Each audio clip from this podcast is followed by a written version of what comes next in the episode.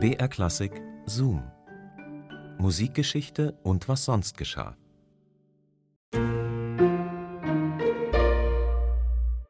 Hallo zu unserem Podcast Zoom Musikgeschichte und was sonst geschah.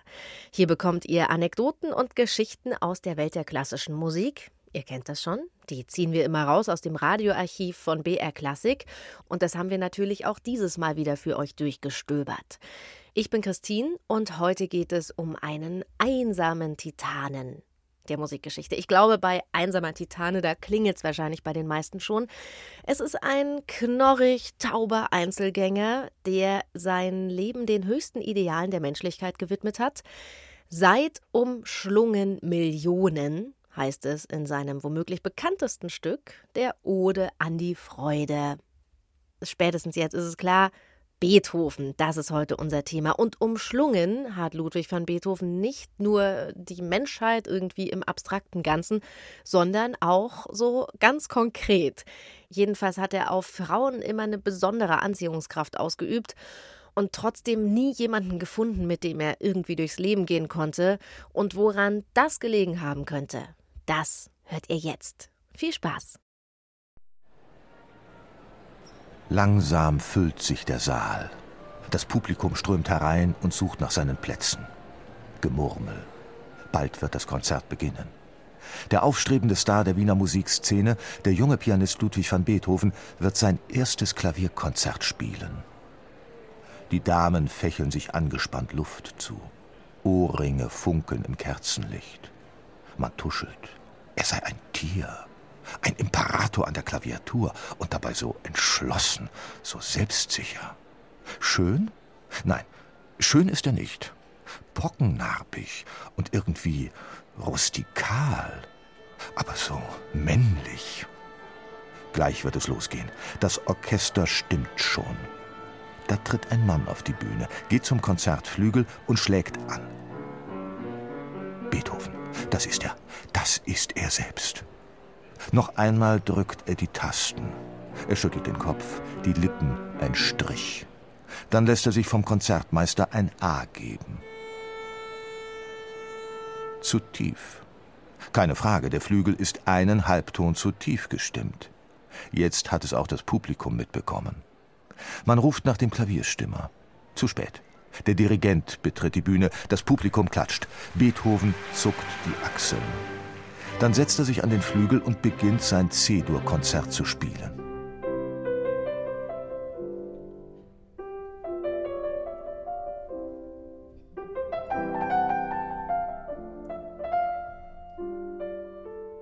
Er spielt es aus dem Kopf, aber er spielt es eben einen Halbton höher, in Cis-Dur. Und wieder kursiert eine neue Anekdote über den markanten Rheinländer in Wien. Ob das alles wirklich so war?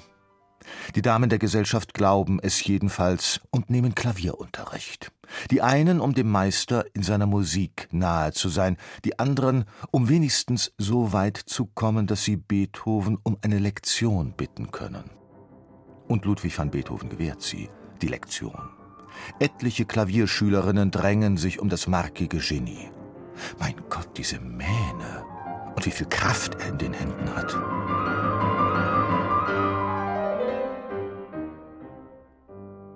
Die Schwestern Brunswick, Therese, Josephine und Charlotte sind dabei besonders erfolgreich, mit ungarischem Hintergrund, hübsch, heißblütig und auch noch gebildet, mit pianistischem Talent.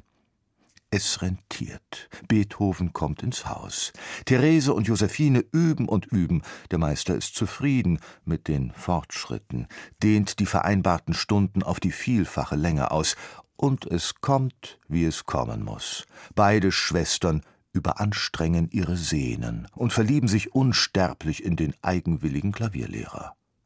Und Beethoven? Er kann sich im Augenblick nicht entscheiden. Und als die Familie Brunswick wieder nach Ungarn abreist, widmet er Therese und Josephine die vierhändige Variation Ich denke dein. Ja, wem denn nun?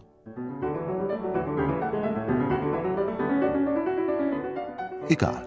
Diskant und Bass fühlen sich gleichermaßen angesprochen, und so bleibt die Freundschaft Beethoven-Brunswick, Brunswick-Beethoven bestehen und wächst und gedeiht. Bis, so war es wirklich nicht geplant, bis die Cousine der Schwestern, Gräfin Giulietta Guicciardi, dazwischenfunkt und alles kaputt macht. Sie hat alles Jugend, Schönheit, Reichtum, Begabung und leider bald auch Beethovens Herz. Weil sie damit aber nichts anfangen kann und er als Trophäe in der gräflichen Sammlung auch so vollauf genügt, lässt sie ihn zappeln, leiden, abblitzen. Schließlich heiratet Giulietta auch noch einen Lebemann und Beethoven schreibt das Heiligenstädter Testament. Suizidgedanken.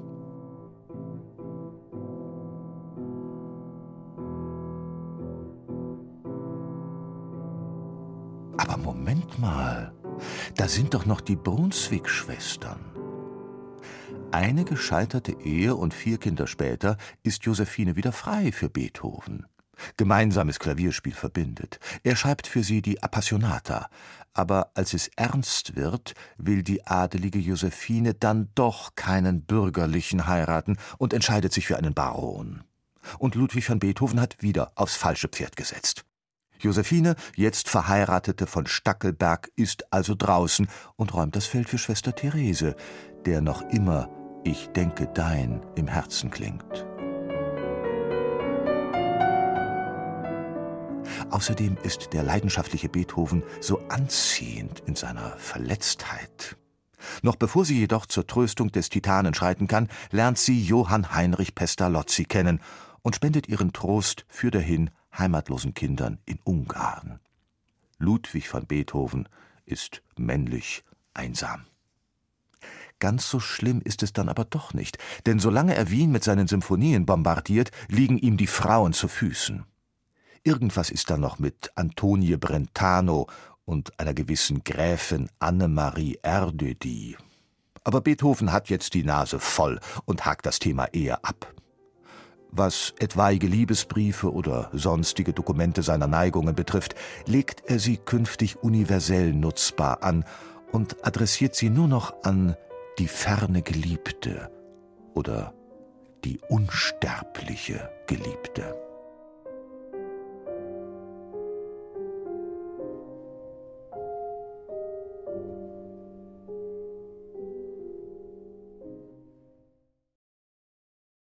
Beethoven und die Frauen.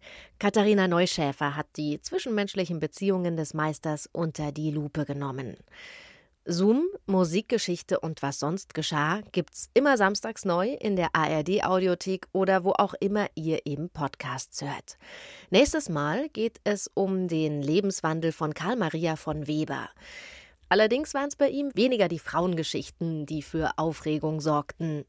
Weber dachte da an einen Gastwirtssohn, der im militärfähigen Alter war, eine nicht ungefährliche Sache damals, denn kräftige junge Burschen waren des Herzogs wertvollstes Exportgut. Brauchte er Geld, ließ er einfach ein paar von ihnen zusammentreiben und verkaufte sie als Soldaten an irgendwelche befreundeten Länder. Aber auch wenn der Herzog seine Untertanen nicht verkaufte, wurde er reich damit. Man konnte sich nämlich von der Zwangsrekrutierung freikaufen. Und genau das hatte der Gastwirtssohn vor, und genau dazu hatte er Weber Geld gegeben. Weber jedoch kaufte damit des Herzogs neue Pferde, und so wurde der Gastwirtssohn eingezogen, obwohl er doch bezahlt hatte. Der Ärmste beschwerte sich, und die ganze Sache kam ans Licht. Und Karl Maria von Weber, der kam nicht ungestraft davon. Was genau passiert ist, das verrate ich euch jetzt noch nicht. Das wäre ja doof. Das erfahrt ihr dann einfach in der nächsten Zoom-Folge. Bis dahin macht's gut. Eure Christine. BR Klassik präsentiert. Klassik für Klugscheißer. Da flippt ihr aus. Der absolute Burner. Soll ich mal reinstarten? Unsere Hosts Lauri Reichert und Uli Knapp lieben Musik. Sie fuchsen sich in kleine Details und große Themen. Es geht um Horrormusik und die Zusammenhänge mit der klassischen Musik. Mir schlottern die Knie. Hat jetzt nicht auch Beethoven mal diese Melodie benutzt? Mhm. Musik ist Musik. Hauptsache gut gemacht. Egal welches Thema, Lauri und Uli prahlen gerne mit ihrem Wissen. Und das ist natürlich top recherchiert. Die passende Musik gibt's obendrauf. Bei Spotify haben wir Playlists zu jeder Folge. Würde ich gerne mal hören kurz. Ein Podcast mit viel Humor, wenig Gehabe und gutem Wissen. Klassik für Klugscheißer. Alle zwei Wochen in der ARD Audiothek und überall, wo es Podcasts gibt.